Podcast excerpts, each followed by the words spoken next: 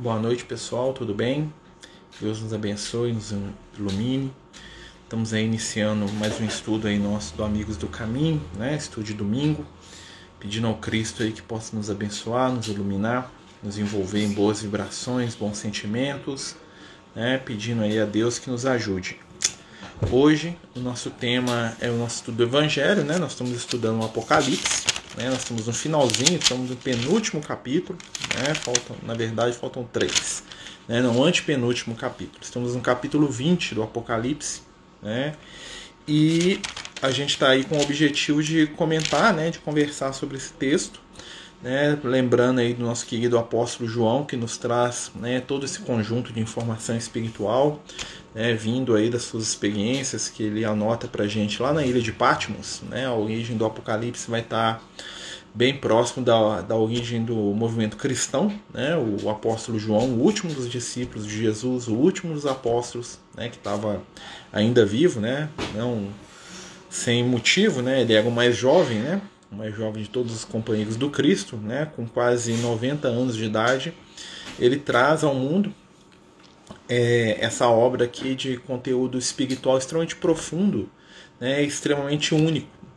E o nosso objetivo é conversar né, sobre esse livro, sobre essa obra aqui que, tá no, que é o último livro da Bíblia, né, que é o último texto bíblico, né, trazendo aí a visão da doutrina espírita, né, a visão aí dos amigos espirituais que nos orientam, nos ajudam aí na caminhada, né, de maneira despretensiosa, né, buscando aí o espírito da letra.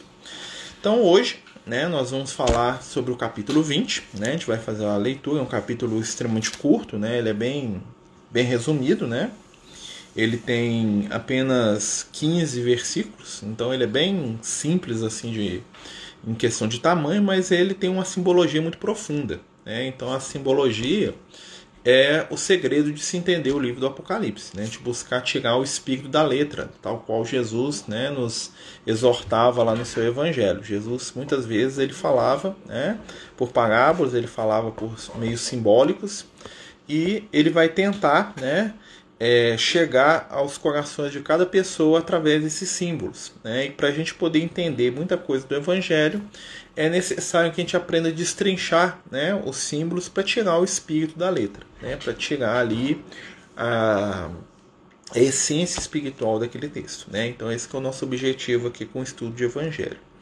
Né? São textos que já foram lidos e relidos inúmeras vezes.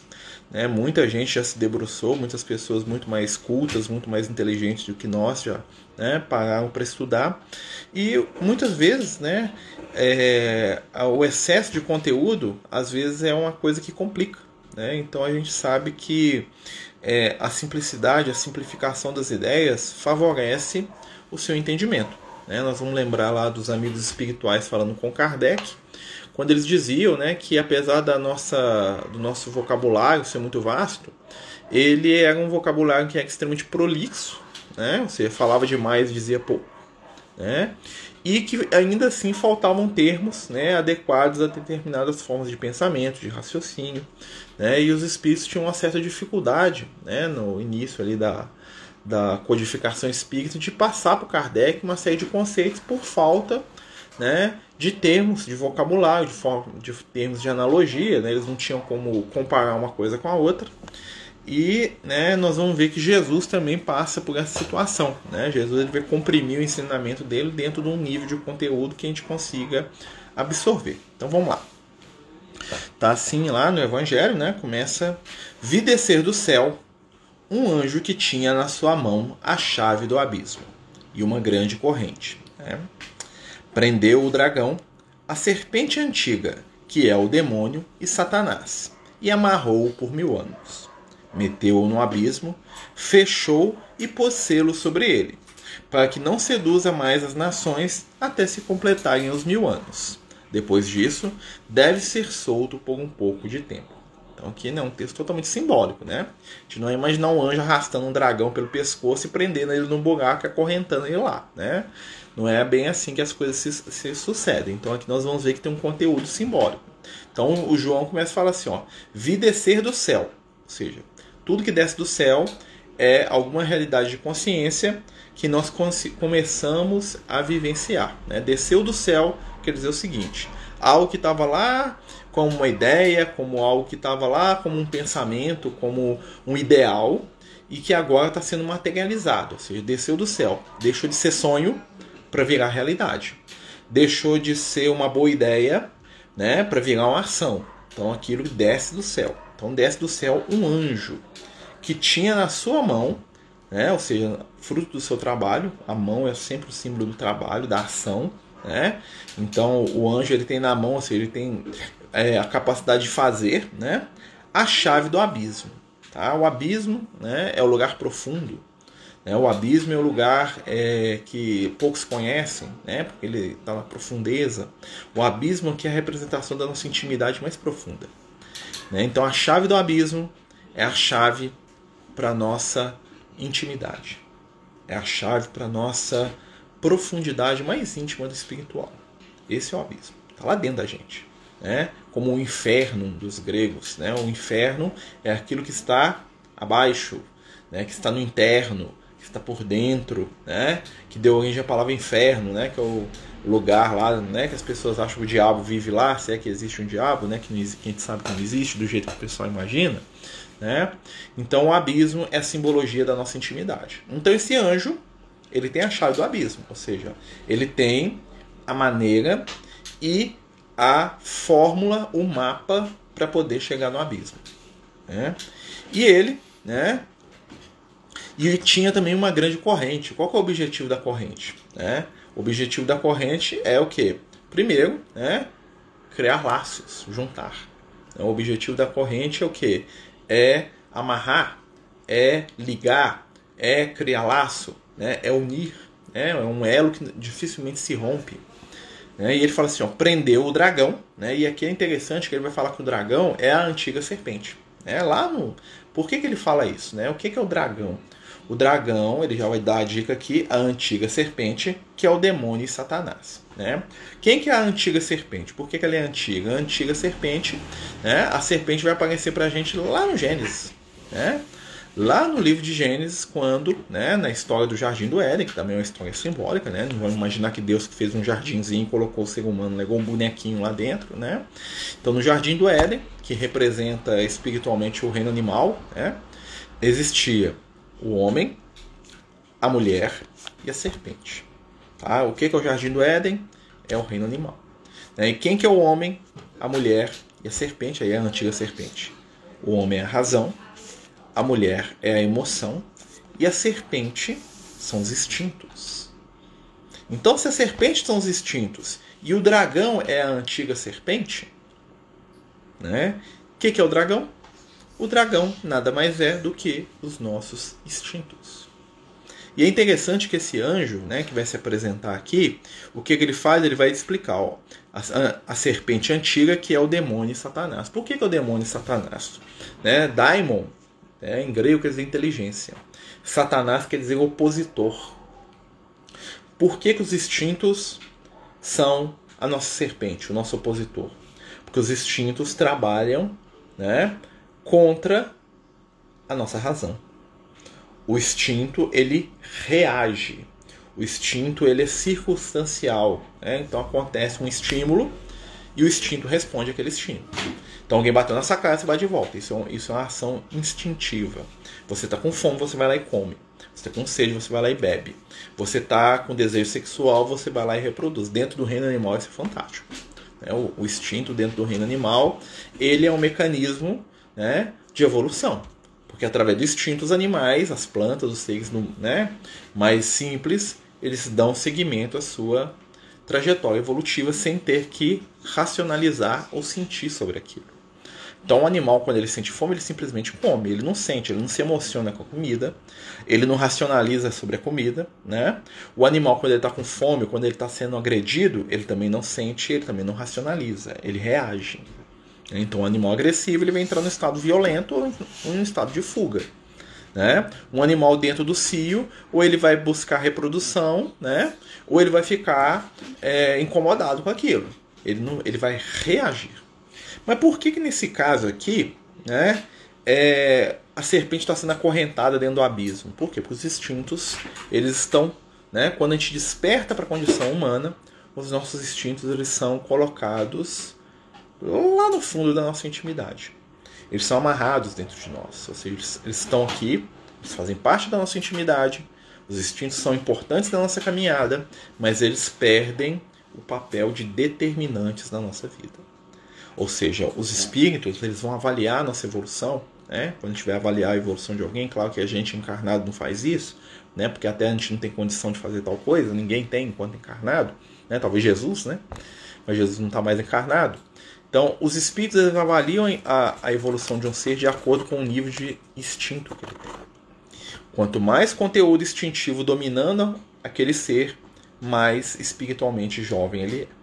Quanto menos instinto, mais superior é aquele espírito. Então, um grande espírito é um espírito onde domina a razão, né? E movimenta o sentimento. Ou seja, quando a minha intimidade, a minha vida, né? Ela é guiada, orientada pela razão, né? E o motor da minha existência é, são os sentimentos, são os meus, o meu sentir. Eu sou um espírito que está crescendo, porque o, o, instinto ele deixa de agir e realmente o instinto se mantém como que acorrentado no fundo do abismo. Né? Ele está lá no passado, ele está lá guardado. Né? Ele é algo que ontem ou anteontem ou há mil anos atrás foi útil, que faz parte de mim, mas que não me domina. Nós vamos notar que os comportamentos de Jesus normalmente eram contra-instintivos. Né? Jesus ele se submetia a riscos né, que lidavam com a sua própria conservação da vida, que eram contra-intuitivos. Né? Então Jesus ele foi lá para Jerusalém para morrer. Né? Quando o instinto dele dos companheiros dele fala não, fica aqui, vai lá para morrer não. Mas a razão de Jesus dominava, então ele fazia situações né, e ações que não eram explicáveis pelo instinto. Por isso que muita gente vai ter dificuldade de compreender aquilo que Jesus pregava, aquilo que Jesus ensinava. Por quê? Porque a maioria de nós ainda está vibrando nas ondas do instinto. Então, para um ser como nós, extremamente instintivo, né? e do instinto nasce uma outra palavrinha aí que os espíritos gostam de, de trabalhar com Kardec, o egoísmo. Né? O que é, que é o egoísmo? O egoísmo é o instinto de conservação desequilibrado. Então, o animal ele tem um instinto de conservação. Né? Então, por exemplo, o leão está lá com os filhotes, né? deu uma fome lá, o leão não acha comida nenhuma e vai lá e come os filhotes dele. Né? Depois ele reproduz e tem os seus os filhotes de novo. Mas ele se mantém vivo em detrimento do filhote, né? porque ele é mais importante, porque ele é egoísta. Mas o egoísmo no reino animal é uma característica necessária porque ela não é acompanhada de crivo moral. Os animais não sentem emocionalmente ou moralmente as ações que eles têm. Quando nós entramos no reino do ser humano, no estado que nós estamos hoje, né, os comportamentos egoístas ainda estão introjetados na gente. Muitas das nossas formas de agir, de lidar com o outro, são fruto de experiências da nossa intimidade instintiva. Né? Por que, que existem muitos homens que é, têm uma tendência de ter um monte de amante? Né? Isso vem do instinto né, animal, que alguns homens ainda têm de maneira exacerbada, mulheres também têm, algumas também têm, né? De que ele precisa reproduzir com todo mundo, ele tem que largar descendente para tudo quanto é lado. Então o homem vira o galinha. E isso é um sinal de um espírito atrasado, um espírito que não consegue sustentar um relacionamento afetivo equilibrado, né? Nas bases da troca afetiva com apenas um ser, né? É o sinal de um espírito que ainda está vivendo a experiência instintiva animal. Então o animal toma conta do companheiro. E aí ele fala assim, nossa, eu sou um animal, eu não consigo ver um, um rabo de saia. Ele tá certo. Né? Mas ele precisa ser desse jeito? Não, porque ele já está num nível evolutivo que permite a ele ser mais. E aí o que, que vai acontecer? Ele vai entrar em estado de conflito espiritual. Porque ele quer ser uma coisa, mas ele é, na realidade, ainda outra. E isso, né, eu estou falando aqui da questão afetiva, sensorial, sexual, nós podemos entender isso, por exemplo, na questão da aglomeração de posse, né, na questão do poder, né, nós temos muito, porque o ser humano, né, se a gente for analisar a nossa história biológica, nós somos seres sociais, né, nós somos muito aparentados com os primatas, né, dos quais a nossa evolução é um ramo, vamos dizer assim, né, e o que, qual que é a característica dos primatas, né, são grupos grandes, nos quais existe um ser dominante e esse ser dominante tem vantagem sobre todos os outros. E isso ainda está introjetado dentro de muitos de nós. Eu diria que em todos. Só que em alguns de maneira mais profunda e em outros de maneira mais expressiva. E aí nós vamos ver lá o tal do, do macho alfa, né? Que isso aí é um conceito que não é só masculino, não, tá, gente? Porque a gente sabe que o espírito encarna como homem e mulher, então isso tem tá dentro de todos nós, tá? Então o que, que vai acontecer? Muitas vezes eu vou entrar em disputa com outro homem, eu vou me sentir incomodado com outro, outra figura masculina, ou então não vai ser tanto na questão sexual, mas talvez na questão é, de relação né? Eu vou querer tomar o lugar do meu chefe, porque o meu chefe, né, eu quero mandar, eu quero ser o líder, eu quero ser o mais importante. Isso tudo é conteúdo instintivo que a gente trouxe lá do passado. E aí a maioria das nossas brigas, dos nossos desarranjos, das nossas brigas, ataques uns com os outros, são reflexo da nossa infantilidade espiritual, ou seja, nós ainda estamos sendo dominados pelos instintos. Aí nós vamos entender né, por que, que o João fala que o momento de despertar espiritual é quando os instintos vão ser guardados lá na nossa intimidade. Os instintos eles vão ser acorrentados na nossa intimidade, ou seja, o que, vai acontecer? Os instintos vão deixar de ser dominantes. E aí o que vai começar a fluir dentro de nós? Sentimento e razão. E isso é o sinal do mundo regenerado que a gente tanto sonha. Um mundo que não seja mais baseado em disputa, em briga, né? Um mundo onde eu não tenha que ser mais do que o outro para poder marcar território, né? Porque muita gente marca território, é muitos de nós, né? Então eu vou marcar meu território aqui, ó. Isso é um comportamento basicamente animal. E o Emmanuel fala isso quando ele fala no livro Consolador. O Emmanuel fala assim que nós estamos no reino humano há muito pouco tempo para deixar de lado os conteúdos da animalidade. Ou seja, que gente, ele fala assim: ó, nós, nós saímos da, do reino animal há tão pouco tempo que tem muita coisa do reino animal que bate forte na gente ainda. Né? Então, aos olhos da espiritualidade superior, nós ainda somos seres ainda descontrolados. Não descontrolados no sentido pejorativo, mas descontrolados no sentido que nós ainda não temos autocontrole. Porque o, o instinto, ele não necessita de controle. O instinto é automático. E como ele é automático, ele funciona mais fácil. E aí a gente entrega as coisas para o instinto, e aí nós entramos em quê? Nós entramos em comportamentos que a gente considera inferiores, animais, dos quais a gente tem vergonha, né? E depois a gente entra em crise de consciência. Por quê? Porque eu falo assim, não precisava estar agindo igual bicho. Eu não precisava estar atacando né, o meu irmão que pensa diferente de mim, mas eu ataco, eu agrido, eu predo. Né? Porque eu ainda estou né, basicamente dominado pelo conteúdo instintivo na minha caminhada evolutiva. É disso que o, que o João está falando aqui. Né? Eu lembro que uns. Ah, uns 15 anos atrás ou mais, não, bem mais, né? Uns 20 anos atrás, né? É mais ou menos isso. É, eu lembro que eu tinha um, um, um, amigo meu que ele tinha, ele estava namorando uma moça. E aí, né? Esse companheiro, ela já tinha tido um namorado antes. E aí essa moça, né, em determinado momento ela achou lá na casa dele, ela, ele estava me contando. Ela achou lá ele, na casa dela lá um, umas roupas, umas coisas que eram do namorado anterior. Né? E aí o que, que aconteceu? Esse companheiro, esse meu amigo, né, pegou as roupas e falou assim: Não, isso aqui é um absurdo, joga isso no lixo. A, a, a, namorada falou: Não, é do fulano, deixa lá, vou entregar para ele. E ele ficou incomodadíssimo com aquilo. Falou assim: Não, você não vai entregar nada, não, que você quer, você quer ir lá ver ele, isso aqui. E ele foi lá e pegou a roupa e foi pegou, descobriu o endereço do outro rapaz e foi lá na casa do rapaz entregar né? E chegou lá e foi bem sem educação, bem, bem é, agressivo com o rapaz, né? E depois, né? Ele foi perceber, passou-se uns anos depois, ele foi perceber que o rapaz em si, né? Era um ex-colega dele de escola que ele tinha uma grande amizade, mas ele estava tão enseguecido lá pela raiva, lá pela coisa que ele tinha até esquecido disso. E aí, né? A gente conversando sobre isso é, ele tava falando assim, na verdade o que eu fui fazer lá foi marcar território, fui lá ameaçar o outro lá para ele não chegar perto da minha namorada.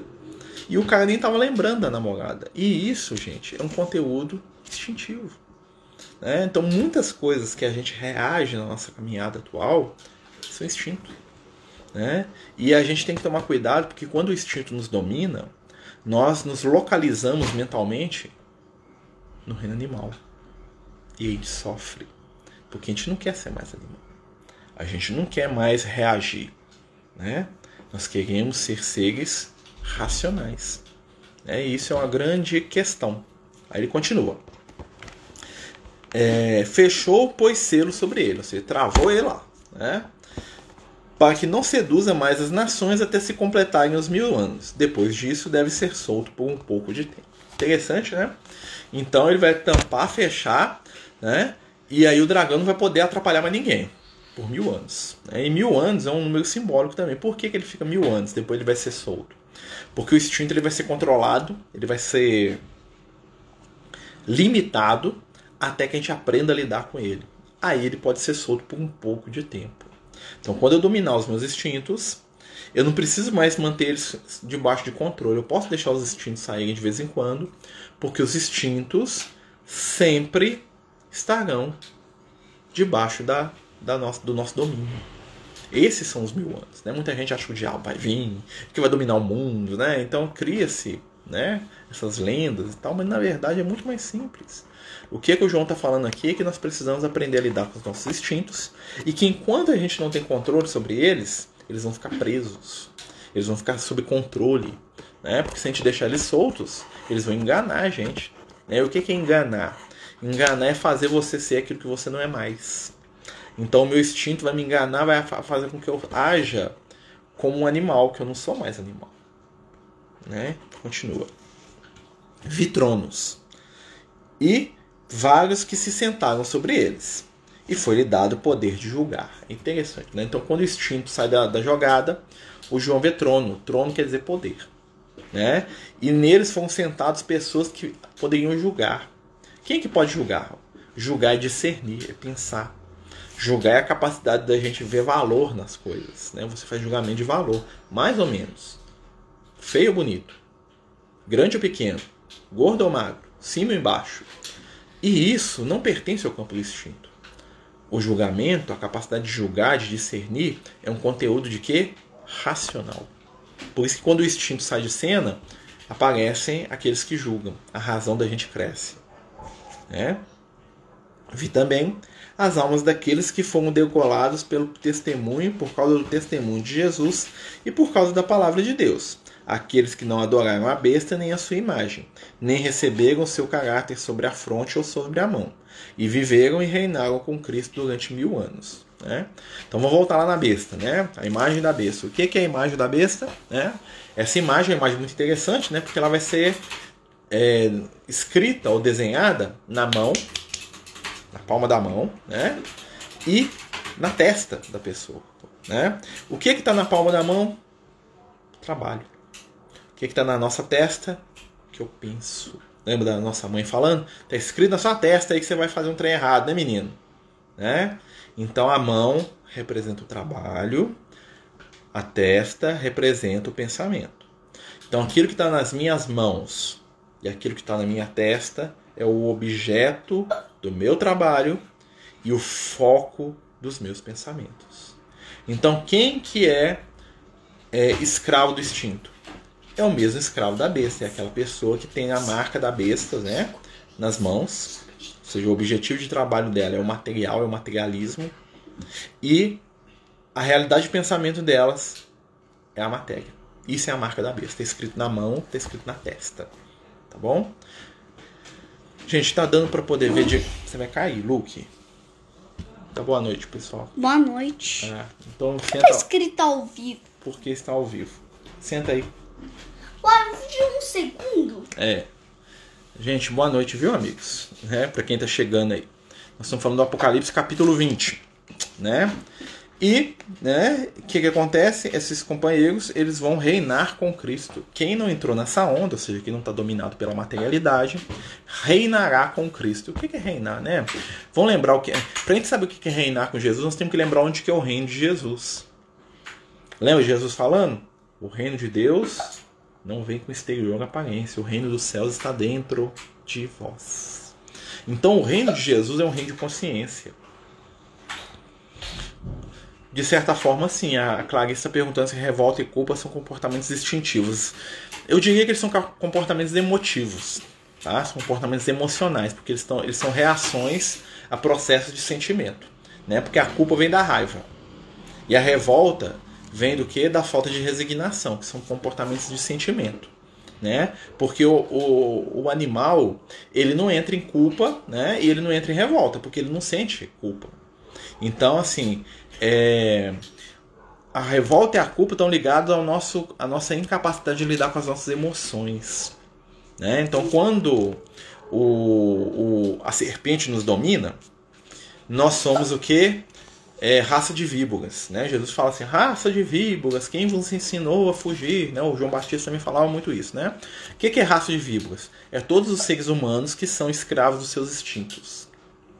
E aí Jesus vira e fala do João Batista, ele fala assim: dos nascidos de mulher que, que é nascido de mulher? Nascido de mulher somos todos nós, em humanidade, que estamos na onda das emoções. O nascido de mulher é todo aquele que é dominado pelas suas emoções. Se a raça de víboras são aqueles que são dominados pelos instintos, nascido de mulher aqui que está dominado pela emoção, que é melhor, né?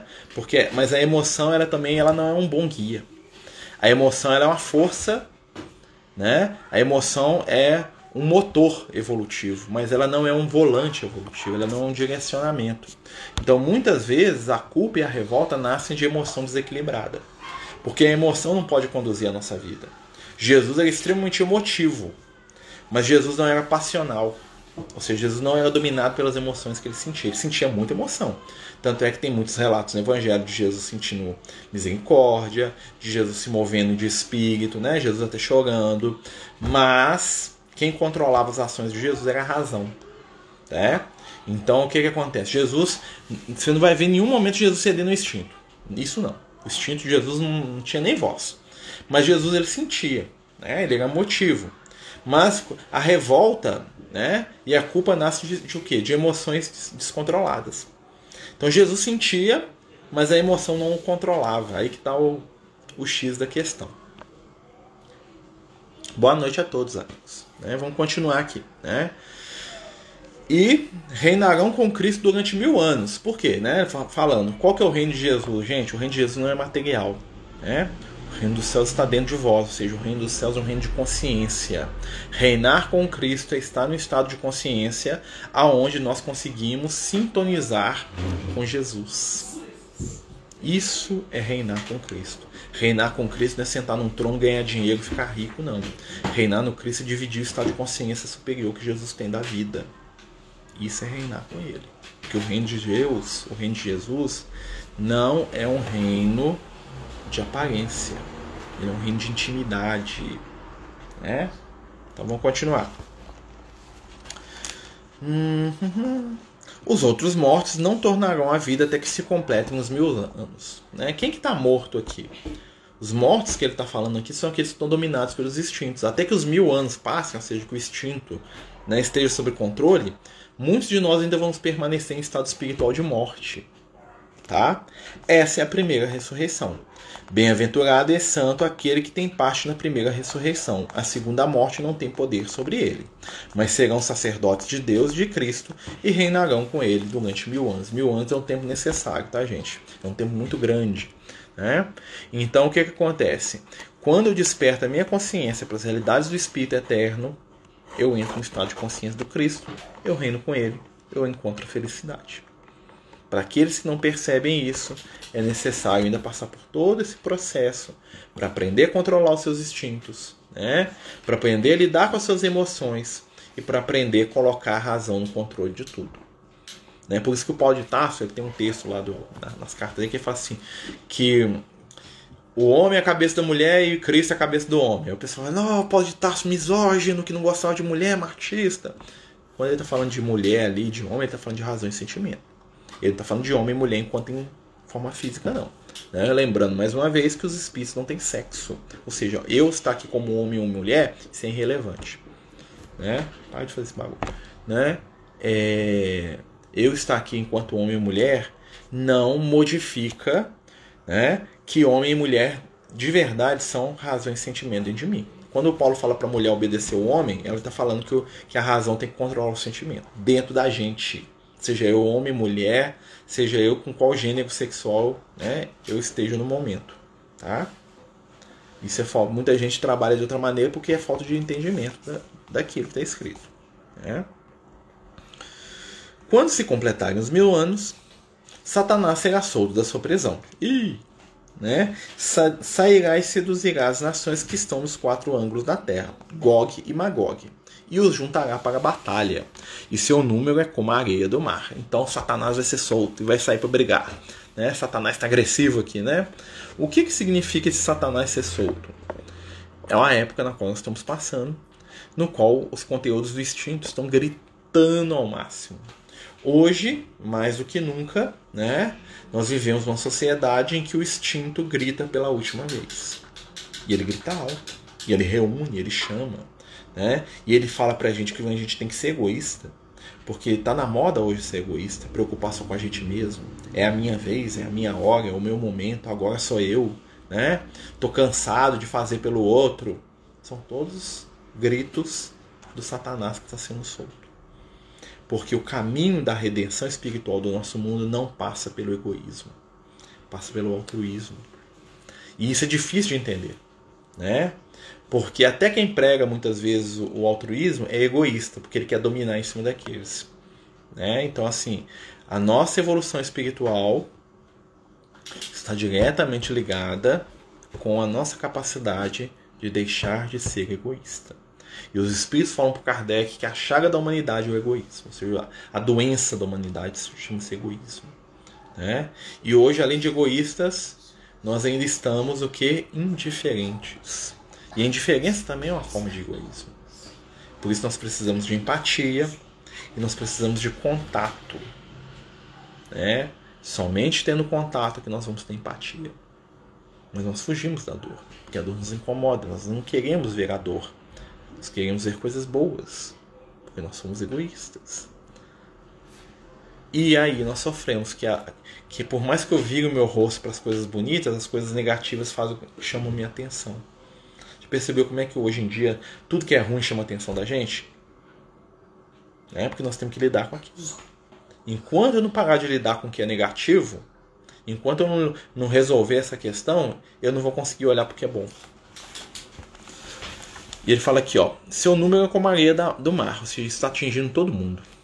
Nós estamos num momento que nós estamos precisando modificar a forma da gente entender a vida. Né? Estender-se-ão pela superfície da terra e cercarão os, os, acampamentos dos santos e a cidade querida. A cidade querida é Jerusalém, tá? Que é a terra da paz, tá? Não é Jerusalém física, não, lá no, em Israel, não, tá, gente? Aquela Jerusalém lá só serve para museu, tá? A Jerusalém espiritual, que é a terra da paz, né? Jerusalém, né? A terra, né? O monte da paz, a cidade da paz, né? Essa é uma cidade íntima mas descerá do céu de Deus um fogo que os devorará. Ou seja, a mudança espiritual é uma mudança que desce do céu, é uma mudança de consciência. Não vai ser um líder que vai fazer, não vai ser um, não vai ser um milagre externo. Vai descer do céu. Então a gente tem que trabalhar para a gente despertar a nossa consciência, para a gente acordar do sono que a gente está, né? como dizem os amigos espirituais. Né? Tá na hora de a gente perceber que o nosso futuro é glorioso. E é muito glorioso. Né? E a gente tem que começar a introjetar valores como a eternidade, a igualdade e o amor. Eternidade para a gente ter certeza de que nós somos, nós vamos continuar aqui. Né? Igualdade para a gente se lembrar que estamos todos conectados, porque todos nós partilhamos a mesma essência divina. E o amor, né, que é a nossa própria essência, a nossa ferramenta de crescimento espiritual. Quando a gente despertar para isso, as coisas, né? Mas descerá do céu de Deus um fogo que os devorará, e o demônio que os seduzirá será posto no tanque de fogo e de enxofre. Fogo é renovação, tá? Onde também a besta, o falso profeta serão atormentados de dia e de noite pelos séculos dos séculos. Nossa Senhora, né? Então Deus vai castigar todo mundo que está no mal, né? Não é bem isso não, tá, gente? Isso aqui é um simbolismo para dizer que tudo vai mudar né? Aquilo que não está dentro da, da, onda espiritual do bem vai ser transformado, vai ser modificado. Né? Depois vi um grande trono brilhante e um que estava sentado sobre ele, de cuja vista fugiram a terra e o céu e não deixaram rastro de si. Vi mortos, grandes e pequenos, de pé diante do trono, e foram abertos livros, E foi aberto outro livro, que é o livro da vida. E foram julgados os mortos pelas coisas que estavam escritas no livro, segundo as suas obras. Interessante, né? Nós somos julgados pelas nossas obras. Lembra dos Espíritos falando para Kardec? Aparência é nada, intenção é tudo. E dentro da obra, ou seja, daquilo que eu faço, né? Quem que julga, gente? É Deus que vai julgar? Não é a nossa consciência. Quando falar que livros serão abertos, é que nós vamos ter um entendimento de espiritualidade muito maior do que a gente pode imaginar. E nós vamos ser capazes de nos julgar com equilíbrio, com amor. Nós vamos ser capazes de ver o que, que vale de verdade na nossa caminhada e o que, que é apenas acessório. Né? E o mar deu os mortos que nele estavam, ou seja, que eles estão presos ao materialismo. E a morte e o inferno deram também os mortos que estavam neles. E fez juízo de cada um segundo as suas obras.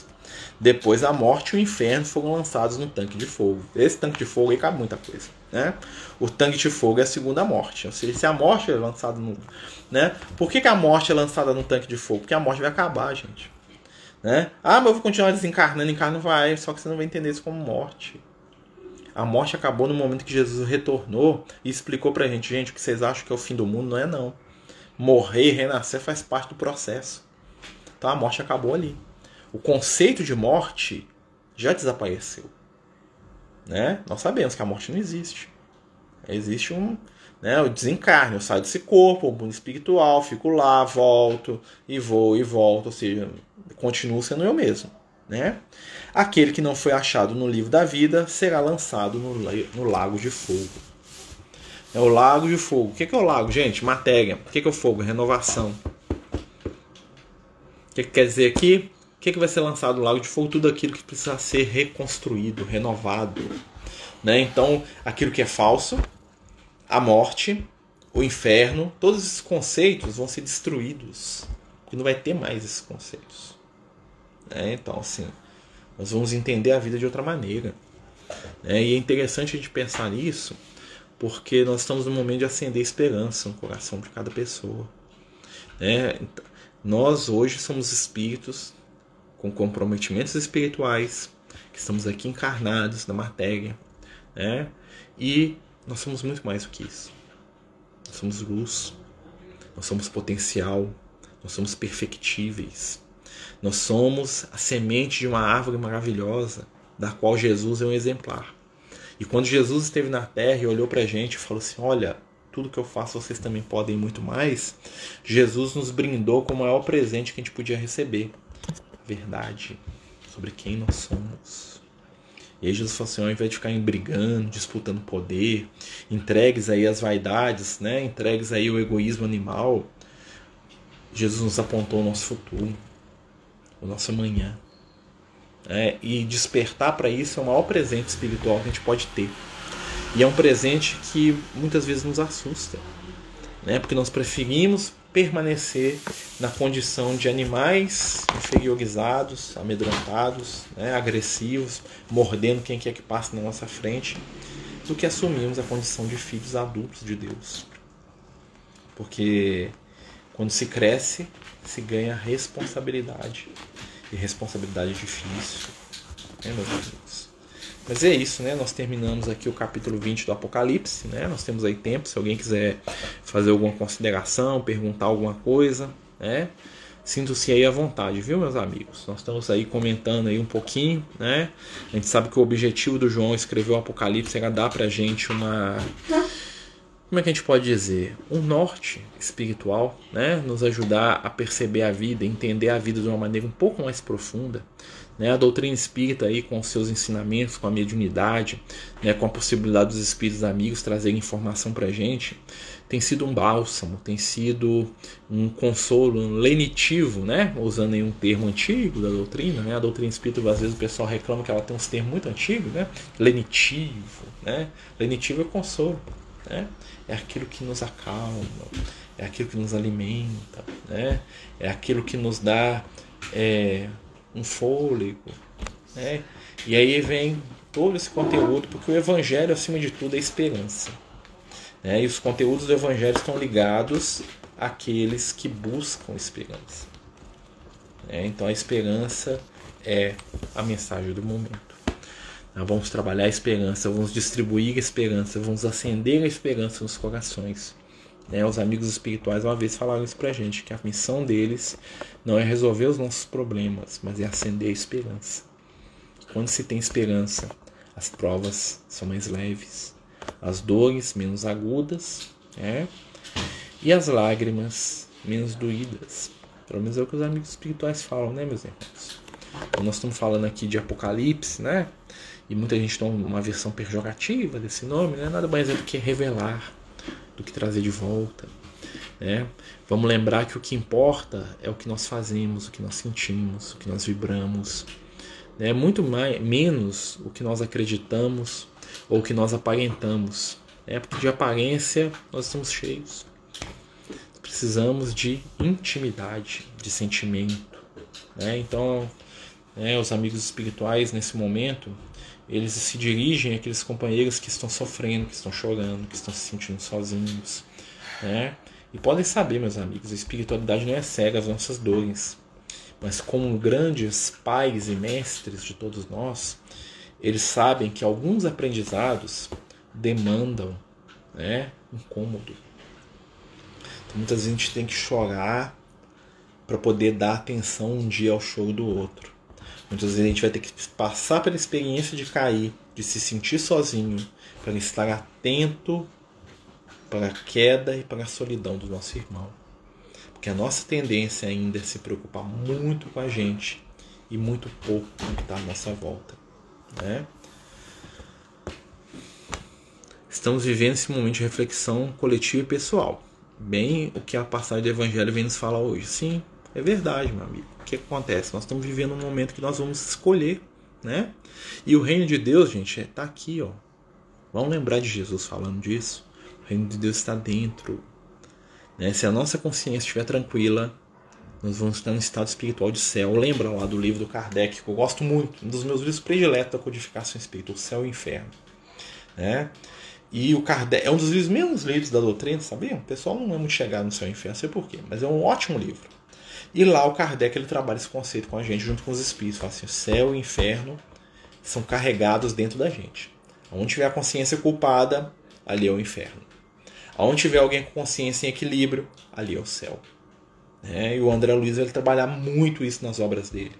Né, mostrando que aonde se reúnem espíritos desequilibrados e com inferno na consciência, nós temos as zonas umbralinas, purgatoriais, sofrimento aonde se reúnem espíritos cuja consciência está tranquila, equilibrada e cheia de amor, nós vamos ter as regiões espirituais superiores.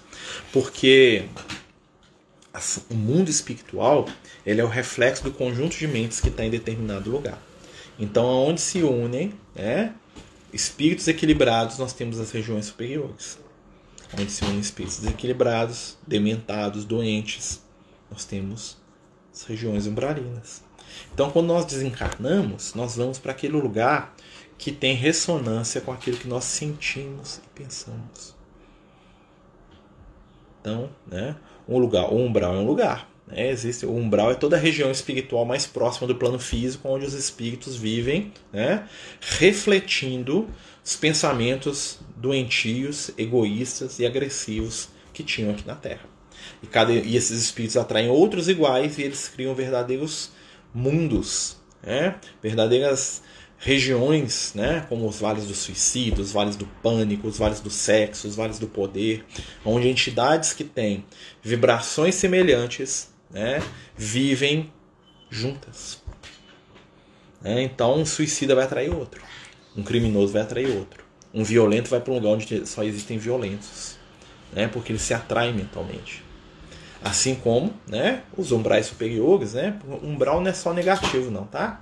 Umbral é aquilo que tem em torno, mas nós temos regiões espirituais no entorno da Terra que são boas, que são locais como as colônias, como as cidades espirituais, quanto os, os centros de socorro da espiritualidade, que reúnem espíritos equilibrados, espíritos que desejam bem, que desejam amor, espíritos que, apesar de não serem perfeitos, têm como característica principal desejo do bem.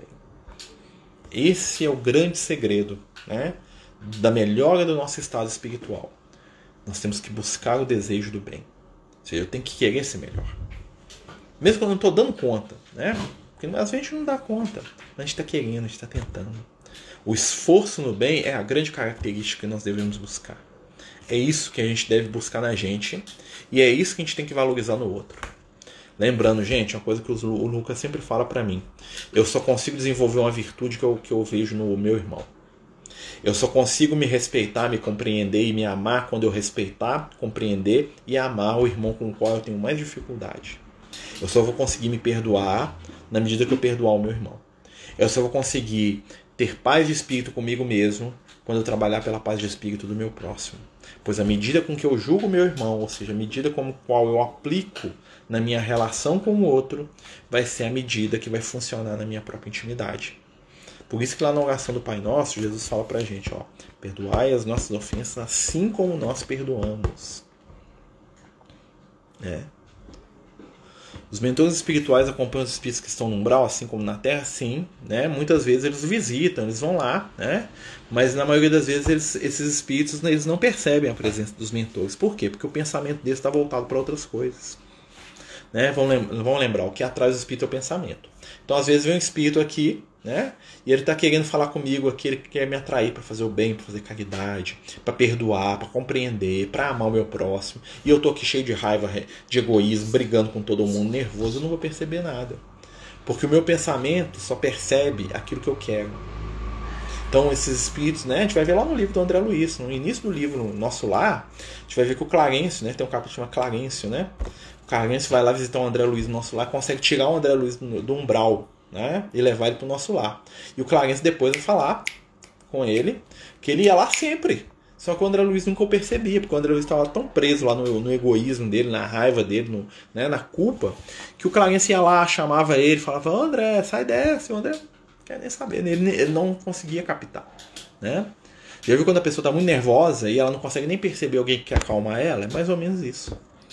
Nós temos mais de um mentor Podemos ter, né, meu amigo? O que acontece é que nós temos inúmeros amigos espirituais. Tem muitos espíritos que gostam da gente, né? O mentor seria um espírito mais ligado ali diretamente à nossa caminhada evolutiva, um espírito superior, né?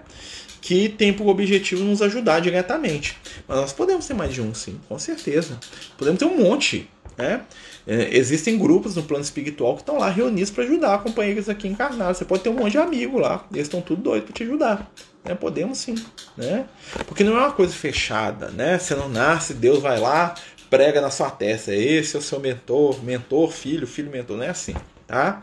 Não existe esse exclusivismo, né? A gente tem os amigos espirituais, mas eles são livres. Eles cuidam da gente dentro da possibilidade deles. Alguns são mais próximos, porque realmente tem um laço, né? Outros nos visitam esporadicamente, outros nem nos visitam, mas cuidam da gente lá nas zonas superiores. Né? Existem entidades que nos amam que não veem a gente há mil anos. Mas lá no mundo espiritual, tudo que está acontecendo com a gente, ele sabe, ele está coordenando tudo. Né? Muitos espíritos fazem isso. Porque não é útil às vezes para a gente. E existem os espíritos que nos acompanham, até encarnam com a gente. Tem cada mentor encarnar com a gente. Às vezes você olha para o lado lá, aquela esposa, aquela mãe, aquele filho, né? É um mentor encarnado. Né? Existem pessoas que assumem esse papel. Né? Existem, existem companheiros que encarnam e que eles são os mentores desencarnados da família. Estão ali, eles, eles agem como mentores, organizam a estrutura ali da, da família inteira. Né? Muitas vezes a gente vai ver isso. Né? É possível sim. Mentor é sempre bom, com certeza, né? A própria palavra, né, dá a ideia, dá o entendimento de alguém que é para ser um espírito mentor, tem que ser um espírito me melhor do que a gente tá? Porque para ele te ensinar alguma coisa, né, pelo menos em algum aspecto, tá? É possível, por exemplo, que você tenha uma vantagem em algum termo sobre o seu mentor, mas raramente, tá bom? É possível, né? Por exemplo, você pode ter um mentor que ele, é, ele, é, é ele tem um conhecimento de, de amor, de evangelho lá no, nas estrelas, mas que você sabe mais matemática que ele. Né? O que, que é um anjo, né, gente? Um anjo é um mensageiro, tá, gente? Um, o que, que é um mentor? O mentor é um espírito mais velho que a gente em algum aspecto e que tem o papel de nos orientar e nos ajudar. Né? é, dentro da nomenclatura da igreja, a gente pode chamar de anjo, tá? Mas a ideia do anjo não é muito certa, porque a ideia do anjo é um ser que é criado para ficar por conta dos outros. Tá? E o mentor não é isso. O mentor é um ser como nós, que também evolui, que também cresce. E nós um dia podemos ser mentor de alguém. Né? Por exemplo, imagina que eu vou lá para o mundo espiritual e meu filho está aqui encarnado. Né? Se eu tiver condição espiritual, eu vou cuidar dele do plano espiritual, eu vou ser uma espécie de mentor. Né? Ou talvez daqui 100 anos, uma outra encarnação, ele vai ser filho de outra pessoa, mas eu tenho um laço com ele. Se eu souber que ele está aqui precisando, eu estou lá no mundo espiritual, eu vou vir, vou ajudar ele. Aí eu posso ser um anjo, né? Posso, mas não sou um anjo no, sentido da, do sentido da palavra, tá? Porque anjo, do, dentro daquela ideia da igreja lá, o ser de asa, né? Que Deus criou, puro e perfeito, isso não existe, tá? Todos os espíritos são criados iguais, inclusive Jesus. Né? O, que, o que difere é o que? É a evolução de cada um. Né? Existem espíritos que são mais velhos que os outros. Então Jesus é muito mais antigo que a gente, por isso que ele está naquela condição. Mas um dia nós vamos chegar no nível de Jesus, como Jesus vai chegar em outros níveis que a gente nem imagina. Né? Então, por exemplo, você pega lá pensar um anjo aí, vamos pensar o próprio João Evangelista, né, do, do, do Apocalipse, é um dos espíritos mais evoluídos que já pisou na Terra, né? Mas ele começou igual a gente. Um dia nós vamos poder estar no mesmo patamar que ele? Sim. Né? Então, assim, dentro desse conceito nós podemos dizer que o, que o mentor é um anjo, tá? É, e nós podemos ser anjos uns dos outros. Né? Quantas vezes você faz o bem para alguém para ser um anjo? E foi mesmo. Né? Porque o anjo não pressupõe perfeição. O anjo é mensageiro. A palavra anjo em hebraico quer dizer mensageiro, aquele que leva a mensagem. Então, quando eu levo uma mensagem, quando eu me torno intermediário, quando eu sou médium do bem, eu sou um anjo. Né? E esses amigos espirituais muitas vezes são intermediários, são mensageiros de seres superiores que nos amam. Então, dessa forma, eu posso entender que eles são anjos. Tá? Amigos, nosso tempo né? Nós temos aí sete minutos para terminar o estudo. Né? Se alguém quiser perguntar mais alguma coisa, fique à vontade. Né? Nós temos aí sete minutinhos para poder né, destrinchar. Queria lembrar a todos nós estamos aí com a nossa página aí do Universo dos Sonhos, né? Quem puder dar uma olhadinha, né? Universo ponto dos sonhos que fala um pouco do nosso trabalho de Natal, né? Nós fazemos uma festa de Natal, né? Para cerca de 300 pessoas ou mais, né? Vai ser ainda dar umas 320, mais ou menos, né? Da nossa casa espírita. Então quem quiser conhecer, quem quiser se encantar lá pela, pela, né? Pelo trabalho que é feito, né? Esse ano a gente não vai ter a festa física, né? Por causa das limitações aí, mas nós vamos fazer distribuição de presente, nós vamos fazer um monte de coisa, né? E quem quiser apadrinhar um dos nossos acolhidos, né? É só procurar a gente, né? Eu, mais uma vez eu falo, vão olhar aí a nossa página no Instagram, universo ponto dos sonhos, universo ponto dos sonhos, né? Que é uma uma iniciativa aí de companheiros aí cheio de amor para dar, tá bom, meus amigos? No mais, né? Vamos agradecer a todos aí, né? Vamos fazer um momento de radiação. O que é radiação? É radiação, um momento de prece direcional. Né? O menino deixou o controle remoto cair aqui. É, então nós vamos fazer um momento de prece, né? Pedindo a Jesus que possa nos abençoar, nos instruir. Vamos levar o nosso pensamento, fechar os nossos olhos, lembrar daqueles que nós amamos, lembrar daqueles que precisamos aprender a amar. Pedir a Jesus por nós e por aqueles que sabemos estarem necessitados. Divino Mestre, envolve a cada um de nós nas vibrações do teu amor Permite que as tuas energias, que a tua luz estejam conosco. Ajuda a nossa caminhada, fornecendo os meios de trabalho, de entendimento e de luz de que precisamos. Abençoa cada um de nós. Leva essas energias de amor aos irmãos que necessitam, nos orfanatos, nos hospitais, nos presídios, nos campos de guerra, nos ambientes da prostituição, nos ambientes do umbral, nos antos de dor. Consola, alivia, abençoa, ilumina a cada um de nós, para que possamos de alguma forma receber e doar a luz do teu amor. Divino amigo, fica conosco, hoje e sempre. Que assim seja, graças a Deus.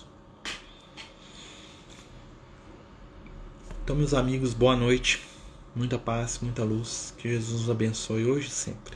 Tá certo? Até quarta-feira, se Deus quiser.